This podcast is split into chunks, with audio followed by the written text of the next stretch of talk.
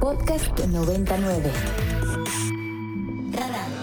Personajes y análisis para entender mejor a México y el mundo. Con Mario Campos. Bueno, y ya tenemos en la línea a Salomón Chertulivsky, quien fuera secretario de Salud, quien es eh, legislador, eh, y, pues una de las voces que se ha pronunciado sobre el tema del sector salud, pues por su experiencia profesional, como una de las voces que cuando desaparece el seguro popular se refiere al tema, cuando nace el INSABI, ahora desaparece el INSABI, y todo esto vamos a revisarlo con Salomón Chertorivsky, a quien le agradezco que nos tome esta llamada. Salomón, muy buen día. A ver. Enorme gusto, como siempre. Gracias, Salomón. A ver, eh, primero, pues, ¿cómo debemos entender la desaparición del INSABI y qué significa la eh, extinción de una institución que se supone pues tenía como tareas cubrir lo que hacía el Seguro Popular y resolver la adquisición de medicamentos, que era una de las tareas que tenía? Mira, creo que las dos preguntas son muy pertinentes. lo primero es cómo lo entendemos como un fracaso absoluto, como un reconocimiento al fracaso. Y eso en sí mismo, pues me parece que, que, está bien, Mario. Eh, pero vayamos con la segunda y desde el principio. Eh, tú recordarás, y lo platicamos en tu espacio, que hace cuatro años dijimos, cuidado con desaparecer al Seguro Popular, nada más porque sí. Eh, y, y lo platicamos muchas veces. El Seguro Popular es una institución que ya cubría 53 millones de mexicanos, que había ido en 15 años incrementando los recursos de salud, que también de manera incremental había ido sumando los padecimientos que que los cubrían. Y sobre todas las cosas, Mario, el Seguro Popular tenía muchísima evaluación, muchísima investigación, en donde claramente podíamos ver qué funcionaba y había que continuar, qué era mejorable y definitivamente también qué había fallado con el Seguro Popular, porque era una institución absolutamente perfectible, sin lugar a duda, pero había elementos suficientes para hacer un cambio, eh, digámoslo así, creciente, prudente. Eh, estaban todos los elementos para lograr mejorarlo. Lo peor que se podía hacer era el borrón y cuenta nueva.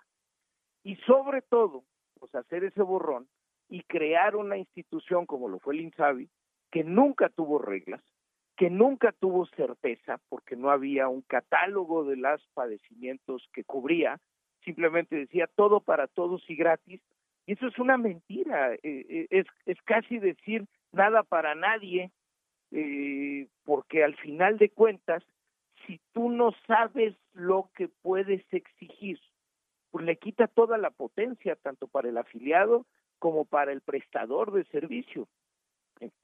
Nunca tuvo reglas claras hacia los estados de la República, entonces la relación colaborativa con los estados nunca se entendió con, puntualidad, no tuvo certezas en su mecanismo de financiamiento. Entonces también desde su diseño estaba todo planteado para que fracasara. Y ese es el reconocimiento que se hace de facto al desaparecerlo, Mario.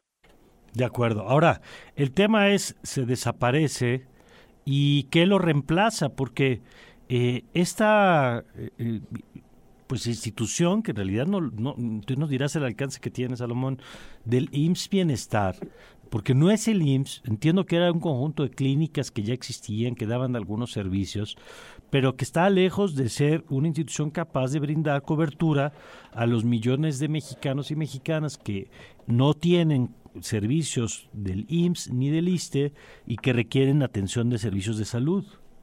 Es correcto, fíjate, el, el IMSS eh, Bienestar es una institución, eh, es un programa dentro del IMSS muy noble, muy bonito, un programa que tiene más de 40 años, que empezó como IMSS Coplamar, después fue el IMSS Solidaridad, IMSS eh, Progresa, Oportunidades, etcétera. Un programa diseñado específicamente para brindar atención en poblaciones rurales del país, solo 19 estados de la República tienen IMSS Bienestar y solo, Mario, primero y segundo nivel de atención. Bueno, a ese programa hoy le estás pidiendo que atienda a 60 millones de mexicanos, mayoritariamente en zonas urbanas y semiurbanas, no solo en lo básico, sino también en la alta especialidad, que es lo más complejo, no tienen, en efecto, ni la experiencia, ni las capacidades técnicas, ni las posibilidades. Pero el segundo problema, Mario, es que las mismas premisas con las que se construyó el INSABI, que ya fracasó, que te comentaba, se están utilizando para diseñar el arranque de la nueva institución que será el IMSS Bienestar.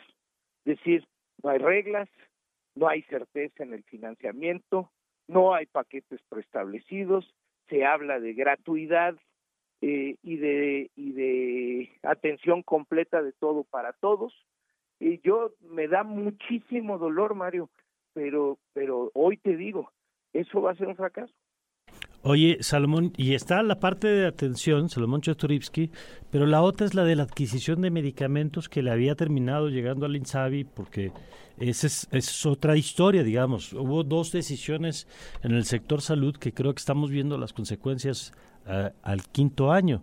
Una, o sea, que lo hemos visto durante cinco años, pero siguen vigentes hasta este punto. Una fue, eh, como bien has explicado, la desaparición del Seguro Popular y la otra fue el desmontar el sistema de adquisición de medicamentos, que también seguramente era perfectible en muchos elementos, estas cadenas de empresas que se encargaban de adquirir de los laboratorios y distribuir y que por presunta corrupción el gobierno elimina y que entra en una ruta que pasa primero porque lo compra la Secretaría de Hacienda, no funciona, se lo terminan, en algún momento meten a Naciones Unidas para la adquisición de medicamentos, no funciona, la cancha se supone que está en, en el INSABI, que tampoco termina de dar resultados. Ahora, ¿qué pasa con eso? Pues, en efecto, ¿no, Mario? Este, un, un sistema muy complejo, muy, muy, muy complejo, que se había construido dentro del Instituto Mexicano del Seguro Social más de 500 funcionarios especializados en hacer la planeación, la compra y supervisar la distribución de medicamentos, que es, insisto, ¿eh? hacer los estudios de oferta y demanda para comprar, y planear un año antes cómo van a estar los procesos de compra, la comisión negociadora de precios, que es la que negociaba los medicamentos de patente porque ahí pues no hay no hay no hay licitación ahí te sientas a negociar y necesitas muchos buenos elementos para poder hacer buenas negociaciones. Eh, hacer bien las licitaciones de genéricos para conocer a profundidad cómo está el mercado después diseñar bien los inventarios de todo un año desde el analgésico más sencillo hasta el oncológico más complejo es una tarea titánica. Esa no, no repito lo que ya dices, pero en efecto, primero se le da la responsabilidad a la Oficialía Mayor de Hacienda, fracasa, después traes un organismo de Naciones Unidas que en su vida había comprado esta cantidad de medicamentos y menos en México y fracasa, se la das al INSABI, fracasa y ahora pues queda un poco, pues qué lo va a hacer el IMSS Bienestar o regresa la responsabilidad al IMSS, que sería lo idóneo, yo te digo, ¿eh? si volvieran a formar un grupo importante de funcionarios especializados en hacer esto, pues sería lo ideal, pero queda hoy en el limbo. No solo eso queda en el limbo, Mario. El IMSS, eh, perdón, el INSABI, pues adquirió muchos compromisos contractuales, ¿eh? este, desde construcciones de hospitales hasta la contratación de médicos cubanos, este Mario, este, ¿qué va a pasar con todo eso? Hay un transitorio que dice que pasa todo completamente al bienestar, pero eso es, este, por lo menos jurídicamente es dificilísimo. Y un último punto, Salomón, eh, porque estamos en el recuento de los daños esta mañana y luego vamos a platicar de la ley de ciencia con Alma Maldonado y vamos a seguir con varias de las cosas que están por aprobarse. Pero un último punto, Salomón, el Seguro Popular en su diseño original, desde que arranca con con Julio Frenk y luego la administración de Felipe Calderón. Y eh, tenía esto que hemos conversado contigo en varias ocasiones del Fondo de Gastos Catastróficos, que permitía pues la cobertura de enfermedades que la gente pues no le, a cualquiera que le toca lidiar con un cáncer o que ha visto sabe lo que significa financieramente los gastos. Eh, ¿Qué pasa con todo ese recurso y si hay claridad de pues dónde acabaron los fondos tanto del Seguro Popular como los fondos del INSABI también? Ahora que hablas de lo que queda pendiente, así como la parte de los contratos, pues ¿hay claridad sobre el tema presupuestario? No, no, no hay claridad y es, e, es, digo, ha sido algo que hemos denunciado desde el principio, vaya, había 110 mil millones de pesos en ese fondo y lo que nosotros objetábamos es que ese dinero no era del no era del gobierno federal para decidir en qué se usaba.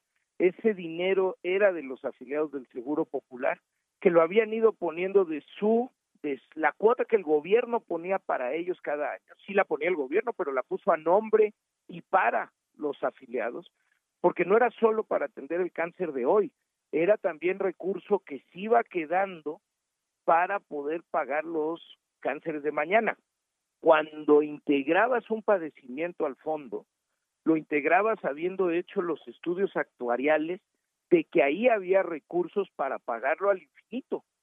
Y había recursos ya suficientes para atender a la población de 53 millones de afiliados en esos padecimientos que ya estaban contemplados, que eran el 80% de las razones por las que puede entrar un mexicano, una mexicana a la alta especialidad eh, para 20 años.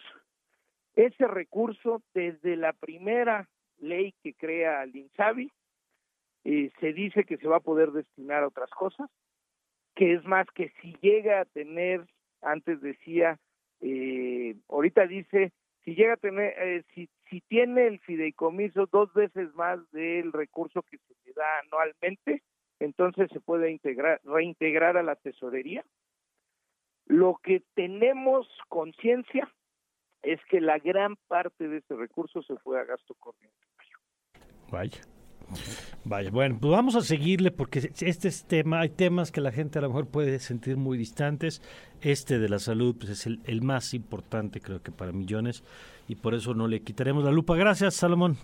Siempre a la orden, estimado Mario. Gracias. Al auditorio. Salomón Chertorivsky, diputado del Movimiento Ciudadano, ex exsecretario de Salud. Para más contenidos como este, descarga nuestra aplicación disponible para Android y iOS o visita ibero909.fm.